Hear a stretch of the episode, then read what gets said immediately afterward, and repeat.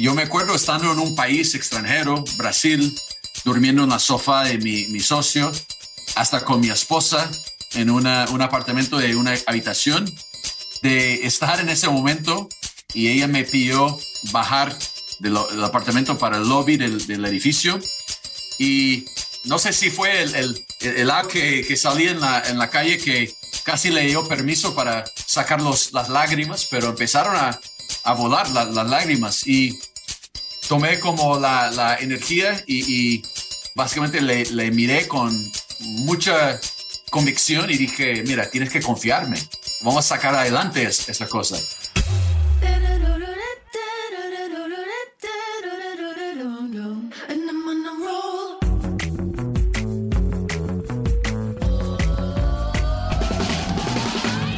Hola, soy Fernando Trueba y esto es True Growth, un espacio para descubrir las historias de los emprendedores, ejecutivos y deportistas más destacados de México, España y Latinoamérica.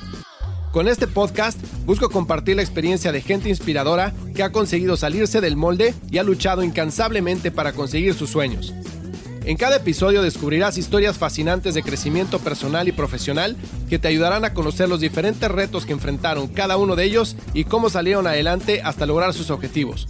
Si al término de cada episodio aprendiste algo, logré inspirarte, motivarte o simplemente que te cuestiones si realmente estás haciendo lo que quieres hacer, entonces habré conseguido mi objetivo.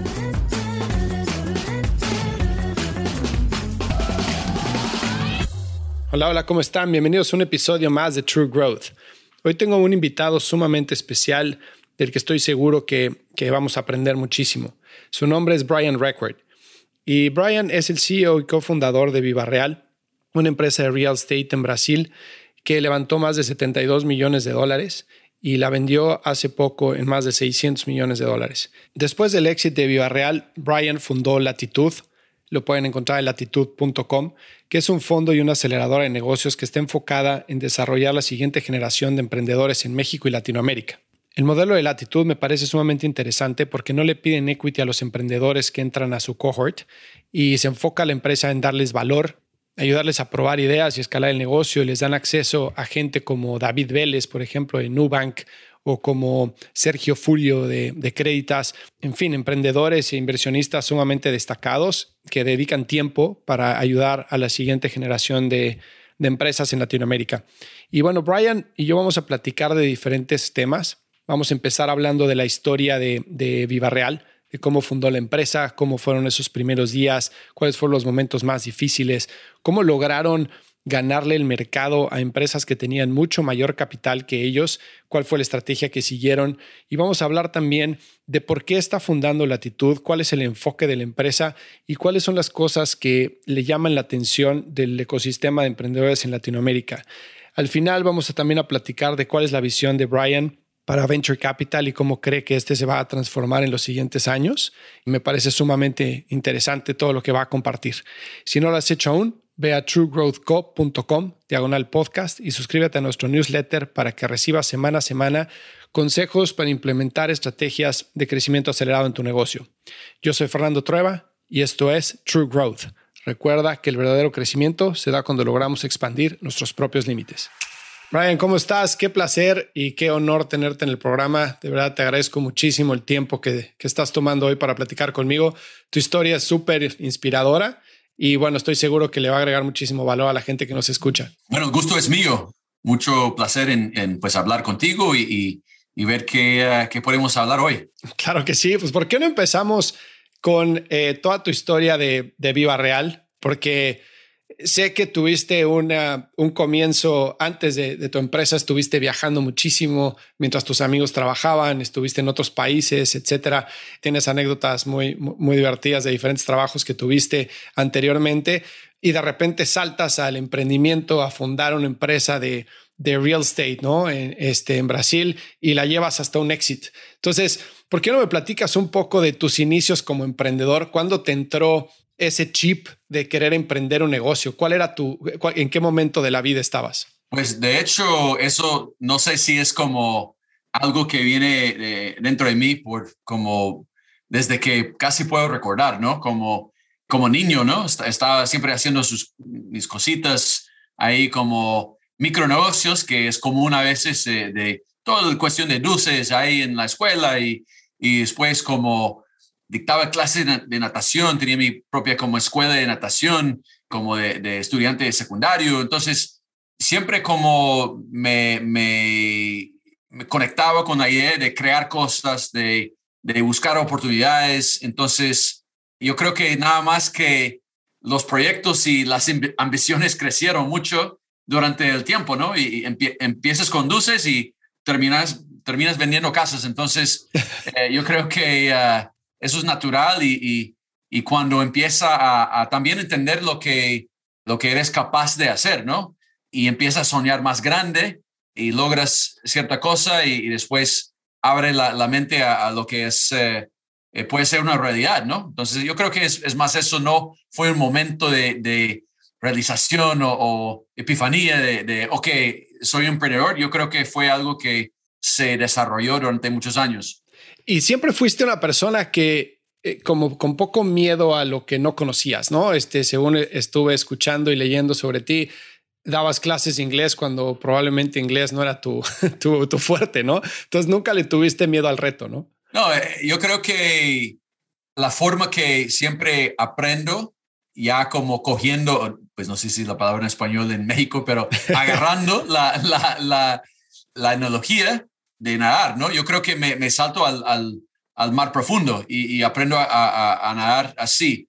Y así me gusta porque me siento que acelera más mi crecimiento personal y puede ser cliché de, estar en, cosas difíciles, te enseña a estirar y, alcanzar otras cosas porque no estás cómodo, un poco de salir de su, su zona de confort, como siempre dicen de, de las palabras sabias de hace mucho tiempo, pero me atrae eso y, me, gusta. Me siento vivo cuando tal vez estoy en una situación que no es tan obvia o, fácil, porque me siento que es donde aprendo más. Claro. Cuando empezaste Viva Real, estabas en esa situación, o sea, conocías bien el mercado de real estate, conocías bien los negocios por, eh, por internet. Eh, ¿En qué nivel estabas de conocimiento de startups, etcétera, cuando empezaste la compañía?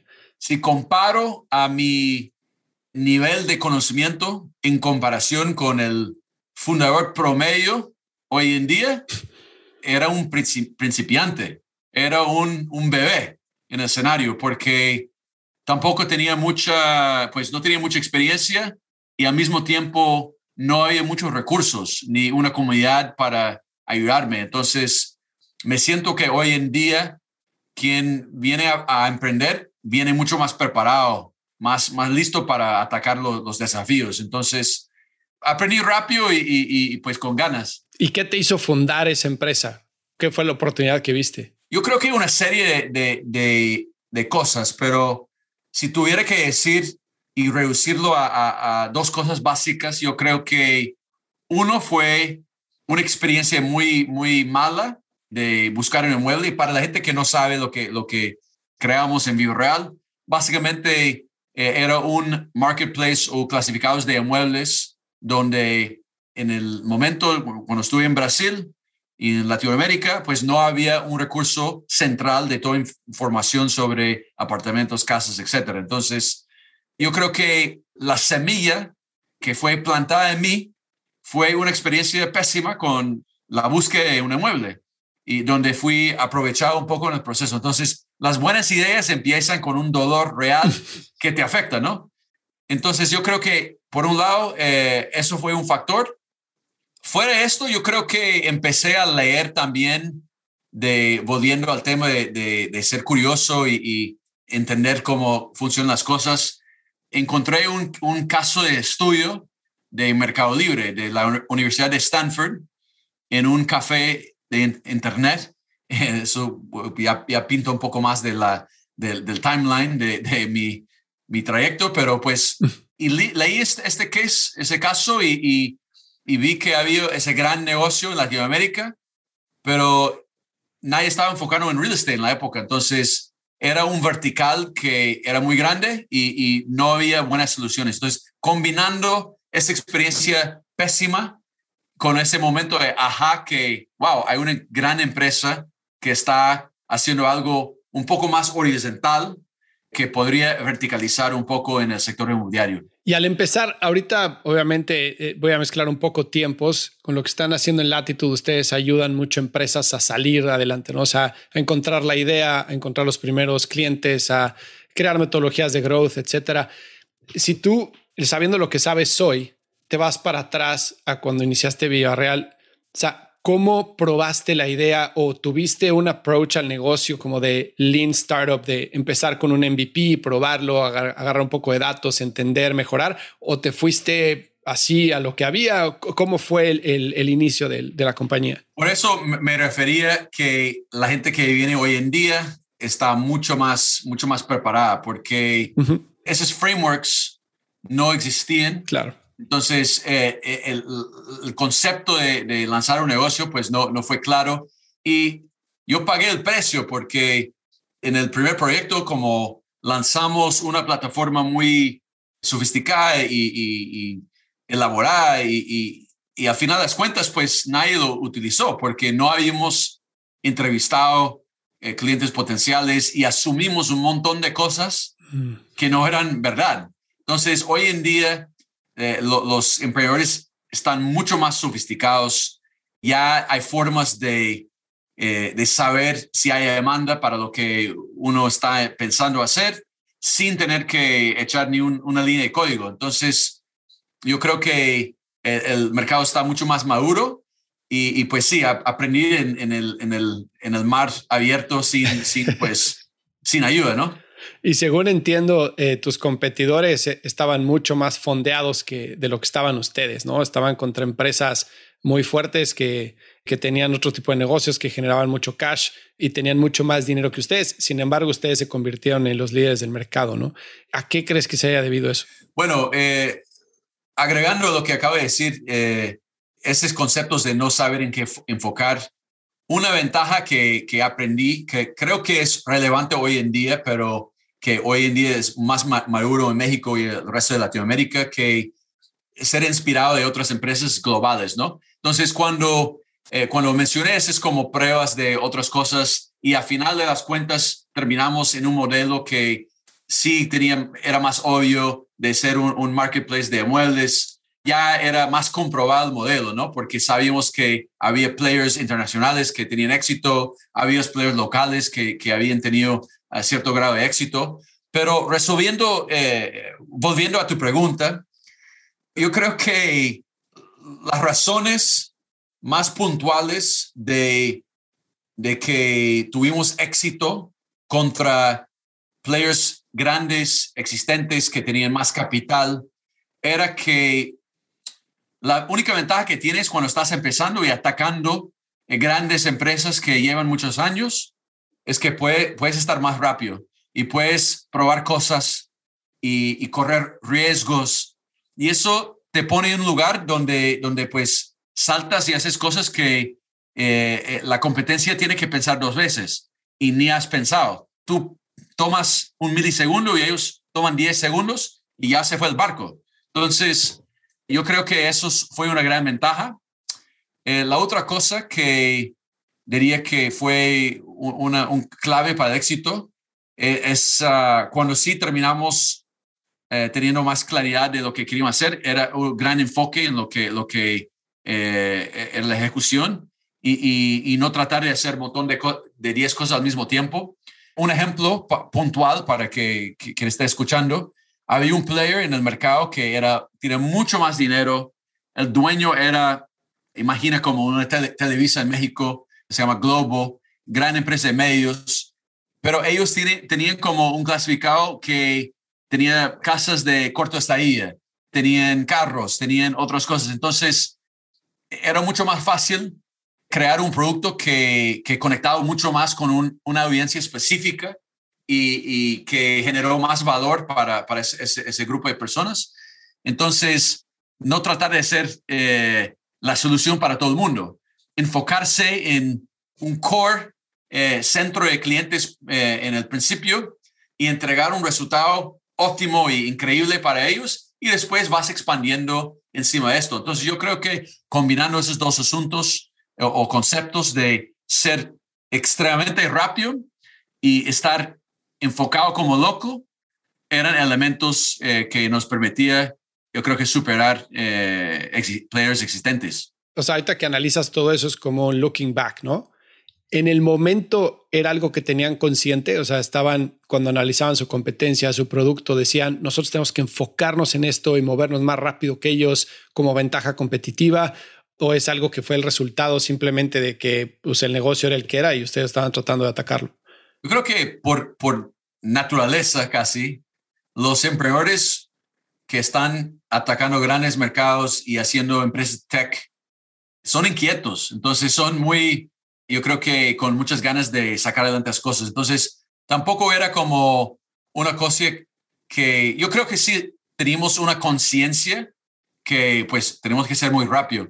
Yo siempre pienso en una, una frase que me acuerdo una vez, estuve en Tel Aviv hablando con un amigo, se llama Gigi Levy, es un gran, gran emprendedor e inversionista en, en Israel, y él dijo que si estoy jugando ajedrez, contra eh, un, maestro, un gran maestro de, ajedrez, y yo tengo la capacidad de mover mis fichas dos veces contra, eh, contra él, eh, él o ella una vez, le pudiera ganar ese maestro, ¿no? Que tiene mucho más experiencia. Entonces, siempre me, me, me quedó ese, ese concepto porque me, me siento que ejemplifica y ilustra lo que es necesario para un emprendedor. Entonces, yo creo que tenemos una conciencia de eso pero al principio, lo que hicimos en el principio era copiar todo lo que hacía la competencia y en muy poco tiempo nos dimos cuenta que eso no, no, eh, haciendo las cosas más barato, pero haciendo la misma cosa,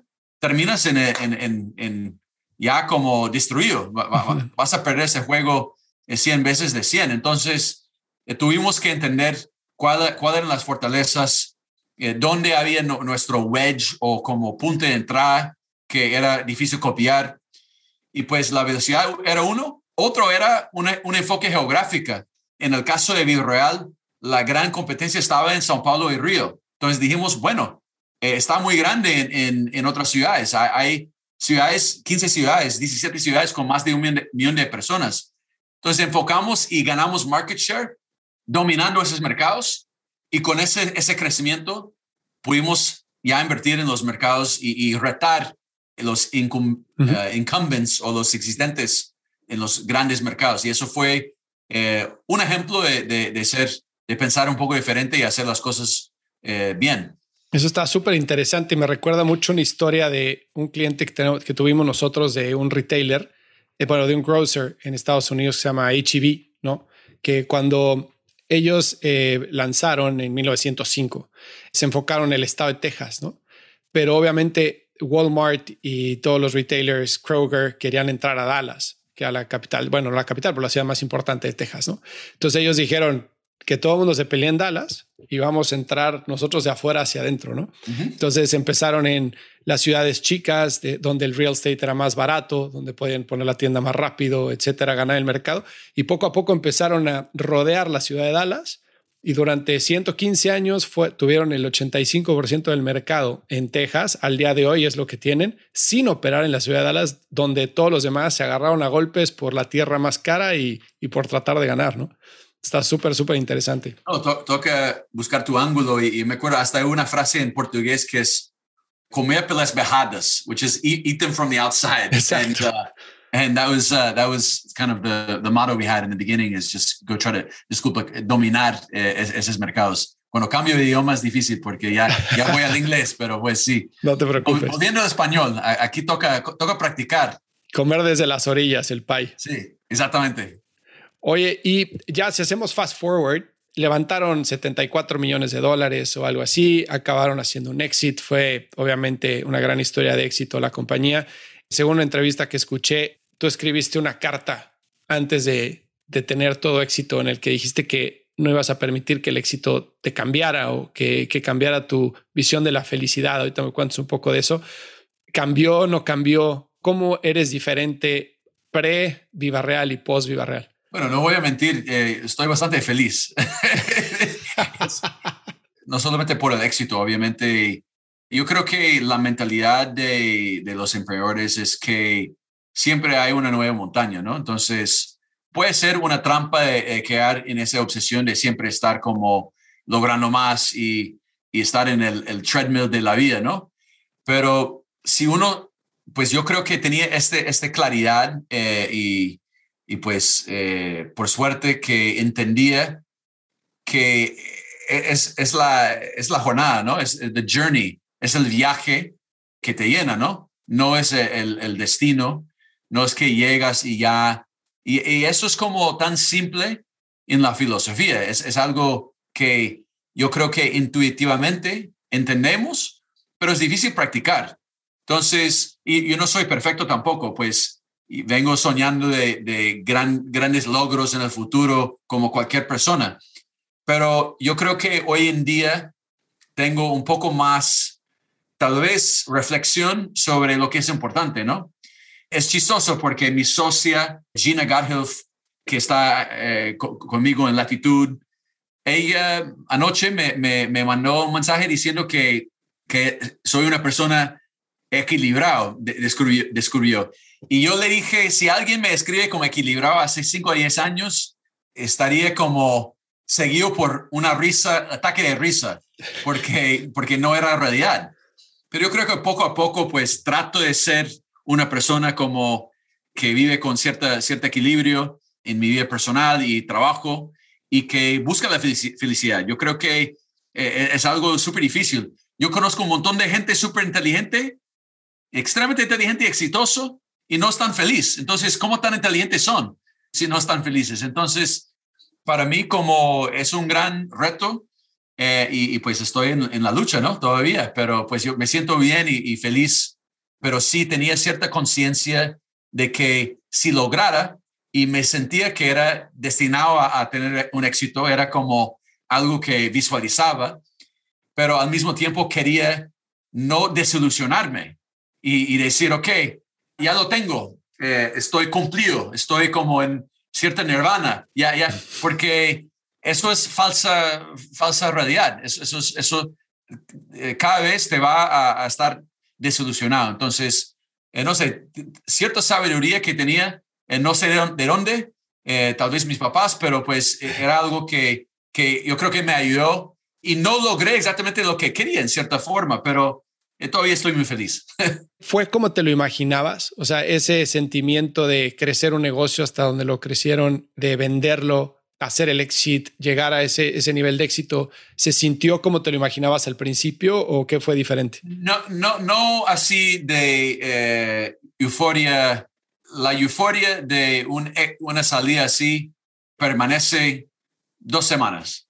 Pero si te defines por tu, tu eh, estado financiero en, en, la cuenta, en, la, cuenta bancaria, pues siempre vas a querer más. Entonces, yo creo que una semana o dos semanas donde eh, cierto como euforia de, de, de, sensación de, logro, pero realmente como e, eso, eso, lo que es más emocionante y lo que es más motivante y lo que te, llena de energía son los, eh, los, los batallas pequeñas que tienes en el, en el camino, que superas una cosa y el momento en que un cliente me dijo, eso nunca va a funcionar y en, dos años después me, eso es un gran contrato. Eso sí es mucho más emocionante. Entonces yo creo que mis palabras para quien está en el camino es que disfrútalo, disfruta los bajos y los altos, porque eso es la, la, la, parte como más, ese crecimiento, ese crecimiento que, que y, estar, estar vivo en la acción de, de, de construir algo al final de cuentas, obviamente hay cierta baseline o base como los fundamentos de estar bien y no tener que preocuparse por, por su, dónde viene la, la, la, comida y que puedes ir a un restaurante y, sin preocuparse o hasta tomar un viaje con la familia. Eso sí son cosas que logras esto, ya la felicidad pues e, es, es, es en eso. Pero encima de esto, yo conozco mucha gente rica que no están feliz. Entonces, de hecho, yo creo que hay una, tal vez una proporción eh, eh, inversa de, de, a cierto punto en que a cierto nivel de, de, de riqueza o éxito, y hay una, una tal vez una, una proporción que es inverso en términos de felicidad. Entonces, eso obviamente es, no es ciencia y ni estoy como declarando que, que el dinero te hace infeliz, pero yo creo que eh, es una cosa difícil manejar. Fíjate qué interesante porque me lo imagino como educar a un niño, ¿no? A un niño, si tú, por ejemplo, mi hijo es un fanático del fútbol igual que yo. Si yo llegara y le regalara 15 uniformes de fútbol del Barcelona, el Chelsea, lo que sea, probablemente pues los disfrutaría un minuto, pero este, no tanto como si le regalara uno, porque si le regalo uno todavía quiere tener otro, ¿no? Y, y ese querer y después tenerlo y querer y después tenerlo y querer y después tenerlo, como que te mantiene vivo, te mantiene con energía, con ganas, con ambición. Pero cuando lo tienes todo, pues ya probablemente pierdes ese sentido de hambre, ¿no? De ambición que siempre necesitas como, no solo como emprendedor, como ser humano, ¿no? Sí, retos, retos, desafíos. Eh, eso yo creo que es propósito, ¿no? A final de cuentas, ese propósito es lo que hace como eh, correr atrás de, un sueño y eso, eso para mí es, algo que me, motiva. Claro. Y, y ahorita mencionabas disfrutar los altos y disfrutar los bajos. ¿Tú tuviste algún momento bajo en Viva Real en el que decías, esto no va a funcionar o tengo que, no sé, buscar cómo sacar el negocio adelante, va a desaparecer? O sea, ¿recuerdas algún momento realmente negro y difícil? Pues sí. ¿Cuánto tiempo tenemos? Ah, pues uh, bromas aparte. Eh, mira, yo, yo, creo que hay ciertos momentos que siempre me, me vienen a la cabeza de de momentos de cerca a la, a la muerte profesional o del proyecto. Eso yo me acuerdo estando con 87 dólares en la cuenta, 25 personas en el equipo, sin pagarme un salario por nueve meses, pero era muy difícil. Me, me, desarrollaba una tos crónica en momentos de estrés, porque no sabía dónde, dónde íbamos a, cómo íbamos a pagar el, la nómina, ¿no? Primero, estoy muy, feliz que nunca quedamos atrasados con la nómina. Eh, si, no me pagara, pero eh, esta vez hacía todo lo posible para asegurar que la gente que trabaja conmigo eh, recibe su sueldo a tiempo, porque pues no puede jugar con eso. Pero yo creo que en esta fase, en los meses anteriores, cuando estaba bajando la cuenta cada mes, el dinero en la cuenta y tal vez no estaba creciendo a la, velocidad que necesitábamos y los inversionistas no les interesaba. Yo me acuerdo estando en un país extranjero, Brasil, durmiendo en la sofá de mi, mi socio, hasta con mi esposa en una, un apartamento de una habitación, de estar en ese momento y ella me pidió bajar del, apartamento para el lobby del, del edificio mi esposa es una mujer muy, muy fuerte eh, y pues yo me acuerdo como salimos abajo, me, me, y cuando entramos en el lobby, yo vi que estaba esos días como en Sao Paulo de, de lluvia torrencial, como con casi un río en la calle. Y no sé si fue el, el, el agua que, que salía en la, en la calle que casi le dio permiso para sacar los, las lágrimas, pero empezaron a, a volar las lágrimas. Y, y eso fue un momento súper tenaz para mí, porque era el primer momento en la historia de mi relación de, no sé, tres, cuatro años en ese momento, que ella quedaba en la duda o como me cuestionó que, ¿por qué estamos haciendo ese, esa cosa aquí, sufriendo? Y, y eso fue súper difícil para mí porque ver ella sufrir así, pues obviamente me, me afectó. Claro. Entonces, ah, yo como tomé como la, la energía y, y, básicamente le, le, miré con mucha eh, convicción y dije, mira, tienes que confiarme, vamos a sacar adelante esta cosa. Y ella como sacó las lágrimas y, y, no dijo nada, solamente con la mirada entendía que ella eh, me apoyaba. Entonces, eso fue bastante intenso, eh, que es un momento que me acuerdo como si fuera ayer. Entonces, eso creo que hablando de, momentos complicados, eso, eso, pues yo creo que supera casi cualquier otro momento. No, me queda claro. ¿Y, ¿Y, cómo lo manejaste internamente? O sea, después de que le pides confianza, se seca las lágrimas, ¿qué pasa por tu mente? ¿Qué, ¿Cómo dices, tengo que sacar esto adelante? ¿Qué haces diferente? No, eso me, sentía eh, bastante, digamos, un poco de presión, pero yo no creo que cambió algo. Em, pero una cosa que me, me quedó claro es que eh, la persistencia supera todo. Entonces, no estaba listo rendirme y pues había ciertos señales de cosas positivas. Entonces, yo creo que estar persiguiendo eh, eh, y, manteniendo esa persistencia y enfoque, lo que sabía que íbamos a superar las barreras, ¿no?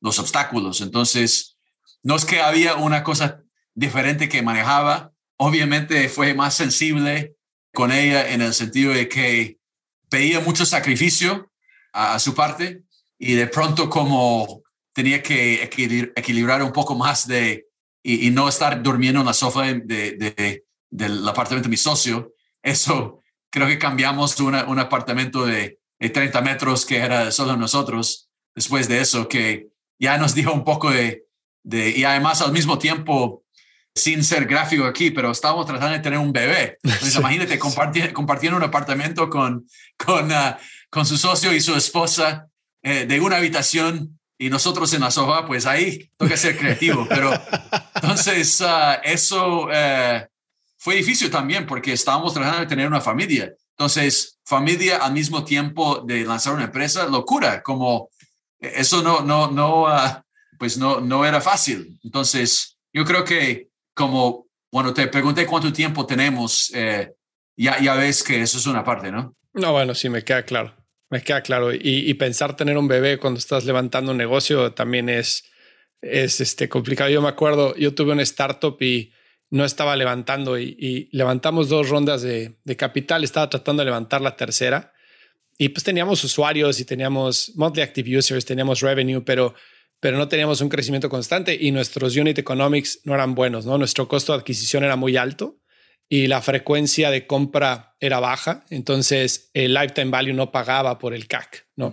Entonces, pues eso lo veían los inversionistas, no eran tontos y, y el producto estaba muy bueno y el equipo estaba muy bueno, pero era un, un, producto que era un nice to have, pero realmente viendo hacia atrás no era algo que estuviera resolviendo realmente un problema, ¿no?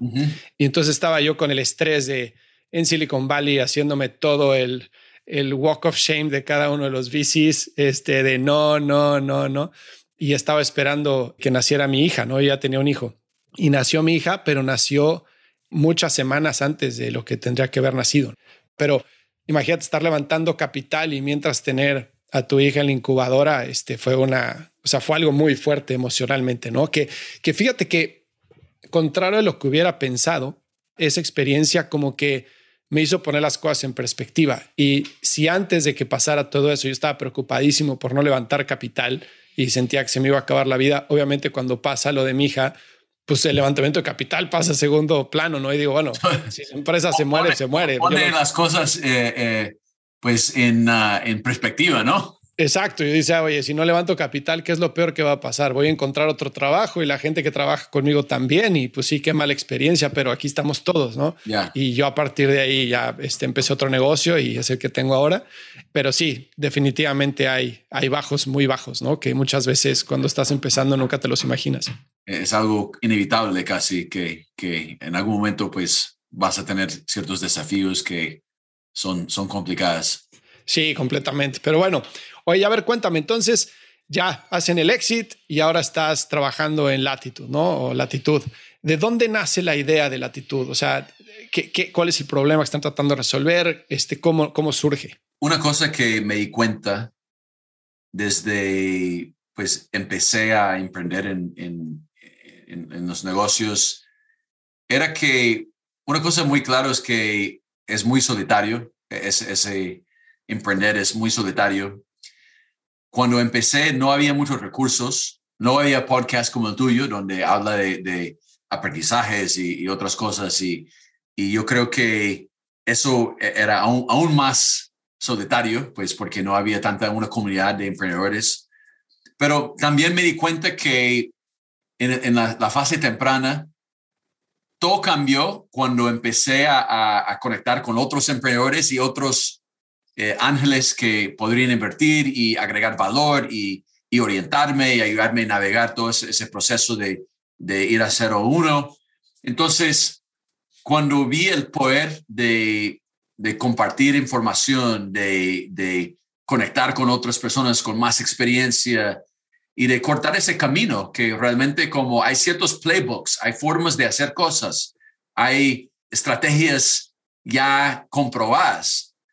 Y, cuando eh, te das cuenta de eso, pues ahorras mucho tiempo y, pues es algo que me di cuenta que después de, estar, eh, de salir de la empresa y vender, venderla, había hablado con muchos otros emprendedores durante los años porque me buscaban eh, otros founders consejos y de, de cómo crecer y, construir el equipo y, levantar dinero y, lo que sea.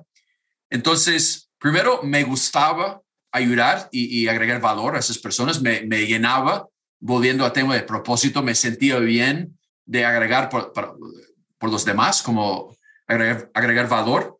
Entonces, pero vi que eh, era una oportunidad muy, interesante de eh, consolidar mucho conocimiento y hacerlo a través de una comunidad y, unificar no solamente como un país, pero una región.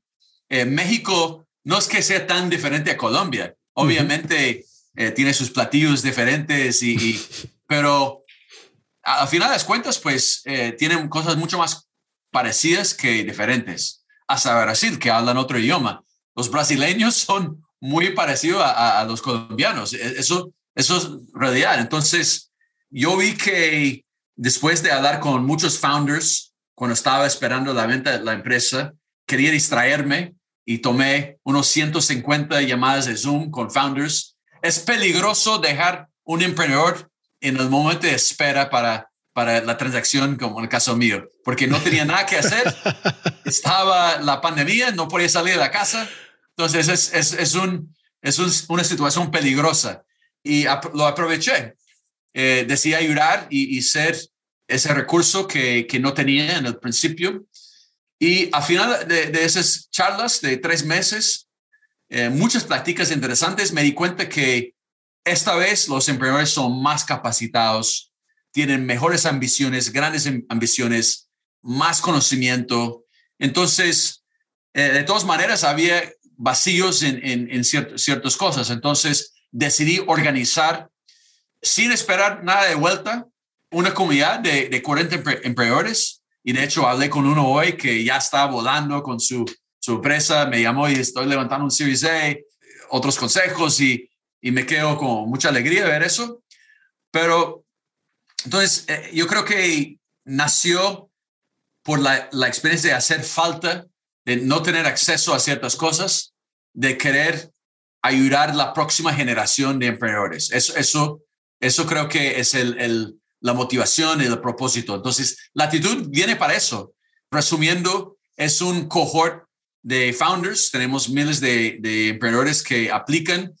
Para ser claro, eh, los cohorts están en, por fases. Esta fase donde estamos ahora es en ideation. Entonces, emprendedores que ni tienen todo cocido. Está con ideas de recetas diferentes, están probando recetas y, y ahí ayudamos en ese, ese buscar validación con otras personas y, y se ayuden entre sí mismos. No es que tenemos todas las respuestas. Y lo que acontece es que hay un montón de serendipity. Serendipity es la combinación de como suerte y, y como buenas, buenas ondas y, y resultados eh, atrás de eso. Entonces, ya tenemos, son seis semanas, eh, alto nivel de, gente, founders que han vendido su, última empresa, ingenieros súper fuertes que estuvieron en grandes empresas como Nubank o Mercado Libre, founders con mucho conocimiento de cierto vertical porque estuvieron en una gran empresa eh, global. Entonces, gente de top MBAs de Estados Unidos. Entonces, muy, muy alto nivel. Y lo que es interesante de eso no es solamente eh, lo que tú vienes a aprender con nosotros en, en los mentores y, su comunidad, pero los nodos de, de, contactos que generas. si tú piensas sobre un MBA en Stanford, no es que te enseñan ciertas cosas allá que no puedes encontrar en otra parte. No es que propietario, cosas que guardan y dicen, no, eso te enseñamos porque solamente tú haces parte de ese club. Información en, el, en el, la era de Internet es accesible. Sí. E, e, es, es un commodity. Lo que no es un commodity es, es la red que generas, la relación que, que generas. Estás estudiando en Stanford por dos años, construyes eh, lazos supremamente fuertes. Esos lazos pasan también si estás con tus colegas de Mercado Libre, trabajando en Mercado Libre, creciendo la plataforma de pagos. Es lo mismo. Entonces, eh, nosotros estamos creando esas conexiones y es increíble lo que sale esto. Encuentras un fundador, una primera contratación, eh, un contacto con un inversionista. Entonces, tomamos la mejor de, de los, los postgraduate MBAs de las universidades. Es mucho menos costoso, es descentralizado en términos de geografía. Entonces, no es que tienes que vivir en California para eso. Tú tienes acceso a si estás en, en Arlington, Texas o en la Patagonia. E, es, no hay restricciones. Es un mundo sin fronteras hoy. Y, yo creo que, que es algo que, que permite conexiones y, y, resulta en, en, grandes beneficios para la sociedad si, si conectamos a esas personas. Entonces, resumiendo, es, es un equity free fellowship. No tenemos equity en las empresas. Es como el, el, el próximo generación de grandes soñadores que quieren construir grandes empresas y vamos a entrar en otros verticales, no solamente emprendedorismo, pero en otras áreas probablemente de inversión. Eh, yo creo y quiero fomentar la próxima generación de inversionistas también, porque es natural. Si tienes muchos emprendedores, el próximo paso es lógico, es conseguir más inversionistas para, para que haya ese ciclo virtuoso donde cada eh, eh, comunidad genera valor para otra comunidad. Entonces, esos los principios de una gran visión de elevar el ecosistema de emprendedurismo y tech en Latinoamérica. Buenísimo, me encanta, me encanta. Sobre todo que sea un equity free fellowship se me hace increíble, ¿no? Eh, creo que es completamente diferente a lo que existe. Y deja preguntarte, o sea, vi la lista de mentores que tienen más de 68, 80 mentores que tienen en, latitud. Obviamente gente súper, súper, súper exitosa en lo que ha hecho. ¿Cómo le ha, o sea, normalmente esa gente lo que menos tiene en sus manos es tiempo, ¿no? ¿Cómo le haces para convencer a esa gente para que se una a un proyecto de esta, de esta magnitud? Bueno, cuando empezamos, yo llamé varios grandes nombres, amigos míos que, eh, pues, eh, por suerte, pues los conocí y, construimos una, una amistad. Entonces, la gente que tiene mucho éxito llega a un punto en que, volviendo a lo que mencioné antes, el propósito es, es lo que motiva, ¿no? Eh, cuando tuve David Bellis en mi podcast hace poco, eh, y también tengo un podcast, Latitud Podcast, mire, él, él comunicó al, mundo que se va a donar mayoría de su, su riqueza a, a, cosas que él cree que pueden impactar la sociedad. Entonces, cuando tienes una gran misión, atraes personas que también quieren participar. Entonces, sí hay mucha gente como muy conocida y obviamente David Bellis no lidera sesiones sobre cómo conseguir tus primeros 100 clientes. Eh, eh, él reservamos a él para abrir un, un, evento o un fireside chat. Los amigos de Corner Shop no es que están ahí eh, explicando cómo crear su, su MVP, ¿no? Pero hemos visto que los ejecutivos o los grandes operadores de, de empresas ya Series A, Series B, les gusta mirar para atrás eh, y decir, mira, ven conmigo, yo te enseño lo que, lo que aprendí en los últimos dos años. Y la realidad es que Marcos Galperín, obviamente es un, es un, una increíble inspiración para emprendedores porque construyó Mercado Libre, pero la realidad de, Marcos Galperín es tan lejos de un seed emprendedor y lo que está enfrentando es más útil hablar con alguien que, que ya pasó por, por lo que, que, estás ahí enfrentando. Entonces, los nombres grandes que están en, en, nuestros mentores eh, a veces no terminan siendo como los más activos y, y quien construyó el, el, el, departamento de crédito en Confío termina siendo una, un recurso mucho más eh, valioso. Claro. Por, por, quien está haciendo un, fintech. Entonces, um, vamos en el, en, el, primer minuto del, juego, pues ahí aprendiendo en, en, el camino. Oye, ¿cuál es, tu, eh, ¿cuál es tu punto de vista del emprendimiento en México? Porque evidentemente se ha acelerado. Bueno, México, yo soy mexicano y, y siempre ha sido un país de emprendedores, pero de otro tipo de emprendedores, ¿no? O sea, México es pues, muchísimo emprendedor de la tiendita, el, este, el servicio, el vender productos, el comercializar cosas, exportar, importar, etcétera.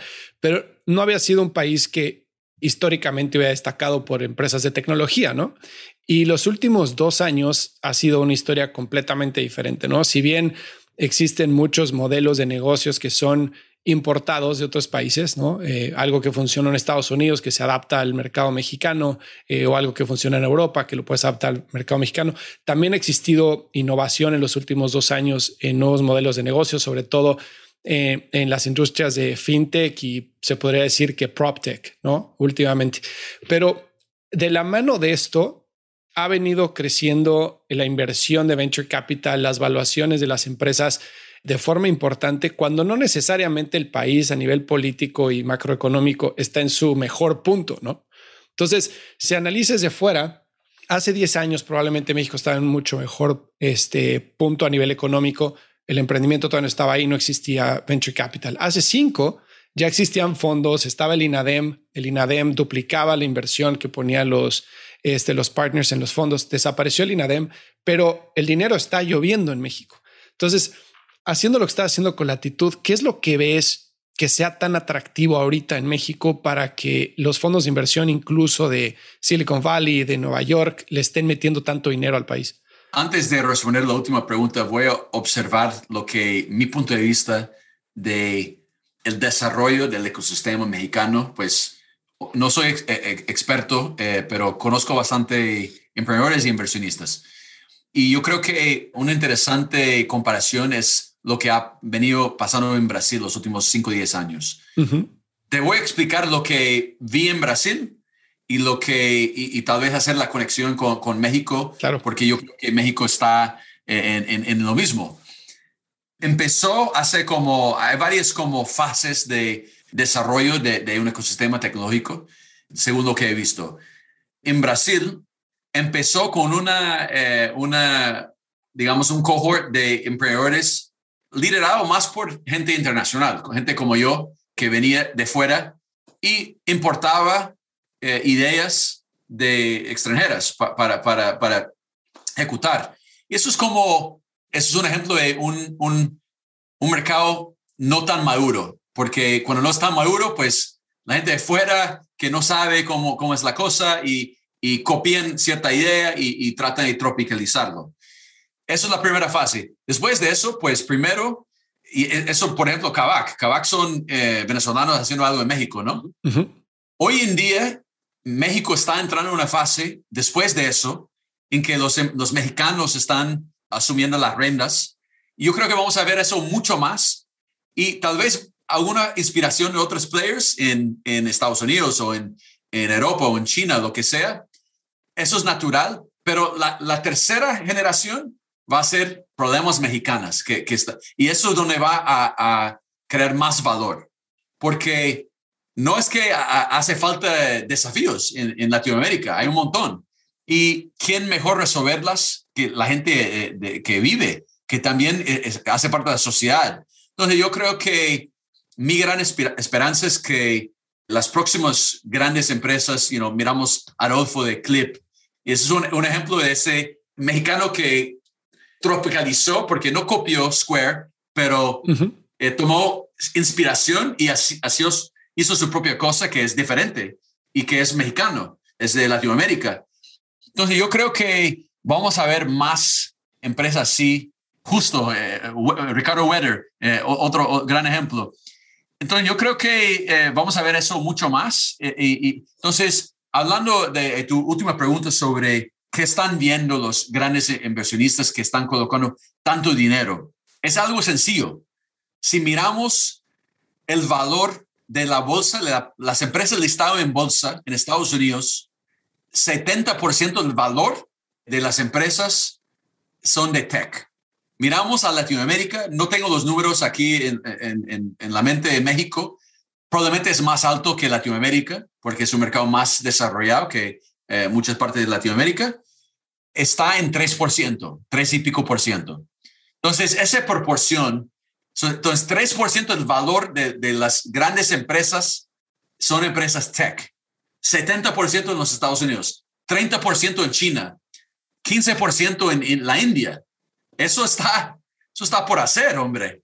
Entonces, alguien va a hacerlo. Y yo creo que los mexicanos van a hacerlo. Eso, sin duda, pues eh, hay mucho talento, hay un montón de gente con grandes ideas y gran capacidad de ejecución. Entonces, estamos, en, como dije, en el primer minuto del, juego. Eso, eso, eso, eso es emocionante ver. Y yo creo que es la lo que está viendo los inversionistas. Y si tomas cualquier sector de la economía que existe hoy en día, normalmente bajo NPS, donde los clientes finales no están tan eh, felices con, con las experiencias, cualquier sector, inmobiliario, financiero, educación, pues cabe para mejorar muchas cosas. y, y, si tomas la, el, el, la revolución digital, pues las empresas tech van a, van, a, van a hacerlo y van a mejorar las experiencias. Claro. Va a generar mucho valor. Ahora, ¿crees que haga falta que el mercado sea más activo en términos de exits? Porque o sea, en Estados Unidos existe un montón de mergers and acquisitions, ¿no? En Latinoamérica históricamente ha sido un, mercado bastante lento en términos de, exits y de evaluaciones hasta hace poco no tan altas, ¿no? Y si vemos cuáles son las, las, las empresas que hacen el SP500 en Estados Unidos, estamos hablando de Amazon, Facebook, Microsoft, ¿no? Que son empresas que no tienen límites geográficos, no pueden operar. Bueno, Amazon ya abrió en toda Latinoamérica, pero Facebook, este, Microsoft, eh, Apple, etcétera, no tienen límites geográficos, ¿no? Entonces cotiza en la bolsa de Estados Unidos, pero pueden operar todo el mundo, ¿no? En México vemos que esas mismas empresas son las líderes del país y difícilmente un Facebook o un Microsoft va a surgir en México para quitarle el trono a esos, ¿no? Obviamente estoy de acuerdo contigo que hay muchos problemas por resolver en términos de fintech, de educación, de servicios, etcétera, que van a pasar. Pero mi pregunta es un poco más hacia, ¿existe la escala a nivel local para poder llegar y hacer exits grandes como para que incentiven a que haya todavía más emprendimiento y más inversión a futuro? Yo me acuerdo una conversación, una plática con Mickey Malka. No sé si conoces Mickey Malka. Mickey Malka es el fundador de Ribbit, uno de los más eh, inversiones más exitosos de, de fintech mundialmente. Y él Estuve en la oficina con él, en su oficina en, uh, en, University Avenue en Palo Alto. Y eso fue hace unos años. Y estaba tratando de persuadirle a invertir en una empresa donde yo era accionista. Dije, mira, esa empresa vale la pena. Y me dijo, Brian, where are the exits? ¿Dónde están los exits? ¿Dónde están las salidas? Y pues no tenía respuesta como tan, tan concreta y dije, pues vienen. Mickey Malka hace poco invirtió cuántos centenas de millones en, una empresa en Brasil, en el sector inmobiliario, eh, Quinto Andar. Ya eso... Ya dice algo. Es un señal importante, es un señal importante. Un, alguien que tal vez en algún momento no pensaba que era, estamos listos. Y, te cuento otro, otra cosa que va a pasar en mi, mi opinión. Muchas veces la gente piensa que, bueno, las, las empresas que llevan 100 años en México, que son multi eh, mil millonario, billion dollar companies, que llevan muchos años que, que van a comprar a unas empresas. Sí, puede ser, pero yo creo que los tech companies mismos van a comprar las grandes empresas. Hmm. Entonces, no, no estaré sorprendido, no, no, tengo información como así claro. privilegiado, pero no me sorprende si Kavak entra y compra un banco. Claro. Un banco respetado. Y eso cambia la cosa. Entonces, Nubank, ellos compraron Easy Invest en Brasil. Yo creo que esa empresa llevaba 40 años en Brasil y lo, lo compraron, lo compraron a, barato en comparación con la valuation de ellos. Entonces, eso está apenas comenzando y, y, pues yo creo que al mismo tiempo van a ser transacciones también eh, que cruzan fronteras de empresas gringas que van a entrar ¿cuándo va a entrar Stripe y compra, compra un montón de empresas? E, eso es algo inevitable. E, e, Stripe, donde está hoy y, y como está tan profunda en el ecosistema de fintech, es inevitable. Otras grandes empresas que, que existen eh, eh, mundialmente, pues de China. China, las empresas chinas están mirando Latinoamérica con mucho más ojo, ojo que empezó con Didi, que compró 99 en Brasil. Y eso ha sido un negocio pues interesante y yo creo que van a ser más. Entonces, exits vendrán.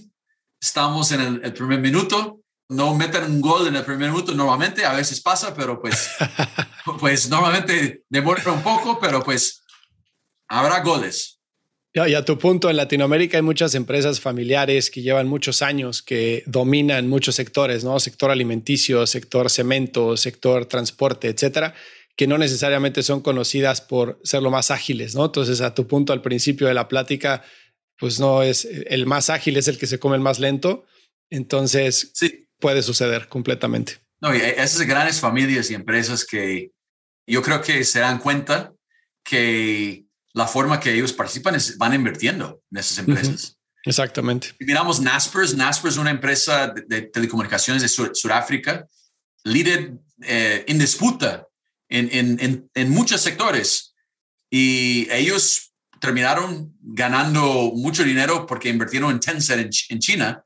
Y esa inversión, pues ya el valor de, de acción de, de, de Naspers fue superado centenas de veces por esa inversión que, que tenían. Y, y, si no reinventan, eh, y, y, es difícil ejecutar, yo creo que también toca tener su respeto para, para quien está emprendiendo y llegando hacer algo de cero en un ambiente eh, diferente, pues tiene ciertas ventajas, pero, pero pues eh, es difícil un, gran player. El, Innovator's Dilemma, Clay Christensen, es, es, una, es un concepto real y existe hay razones de que, que, que todavía eso sigue siendo relevante. Claro, hay 50 mil ejemplos, completamente de acuerdo. Oye, Brian, quiero ser consciente de tu tiempo. Yo por mí me quedaría cinco horas más platicando contigo. Eh, pero déjame hacerte una última pregunta, si no te importa.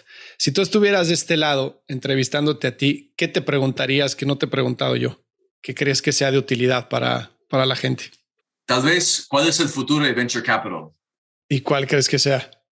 Yo creo que hay, varios elementos del futuro de Venture Capital.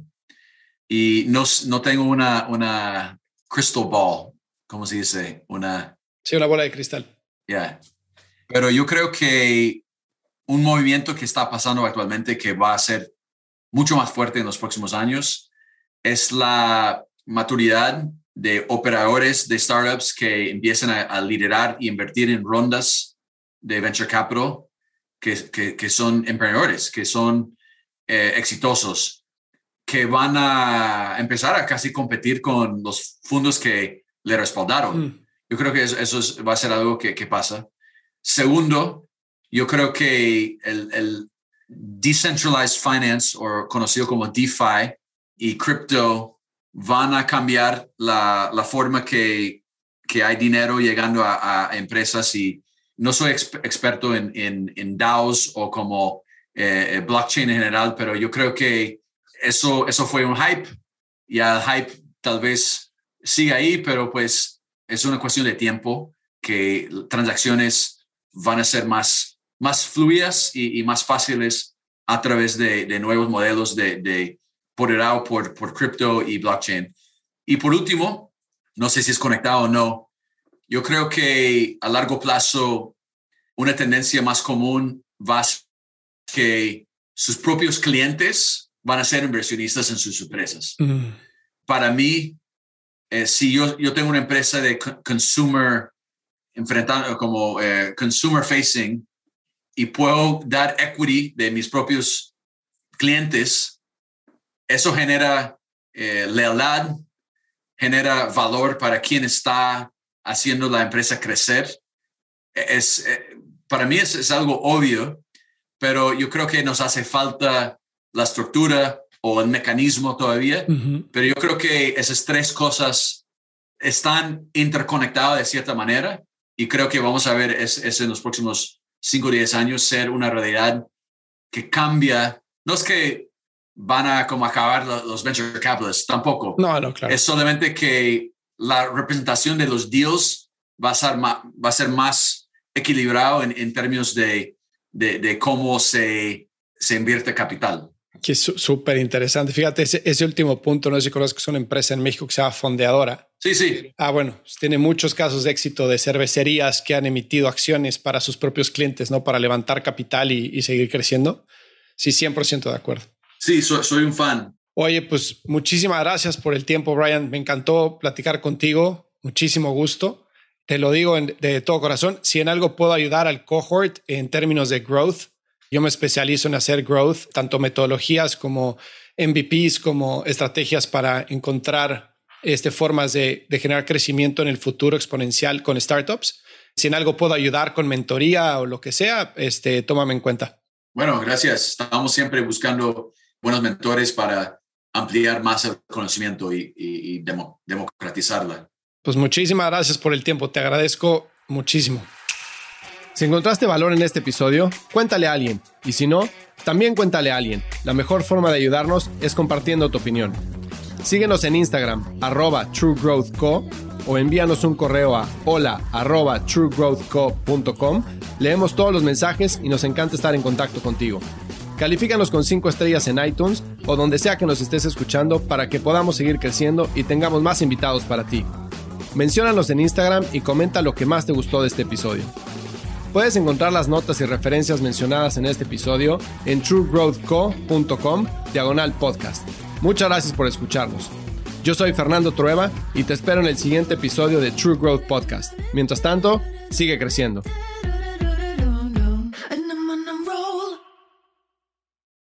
With the Lucky Land slots, you can get lucky just about anywhere. This is your captain speaking. Uh, we've got clear runway and the weather's fine, but we're just going to circle up here a while and uh, get lucky. No, no, nothing like that. It's just these cash prizes add up quick. So I suggest you sit back, keep your tray table upright, and start getting lucky. Play for free at LuckyLandSlots.com. Are you feeling lucky? No purchase necessary. Void where prohibited by law. 18 plus terms and conditions apply. See website for details.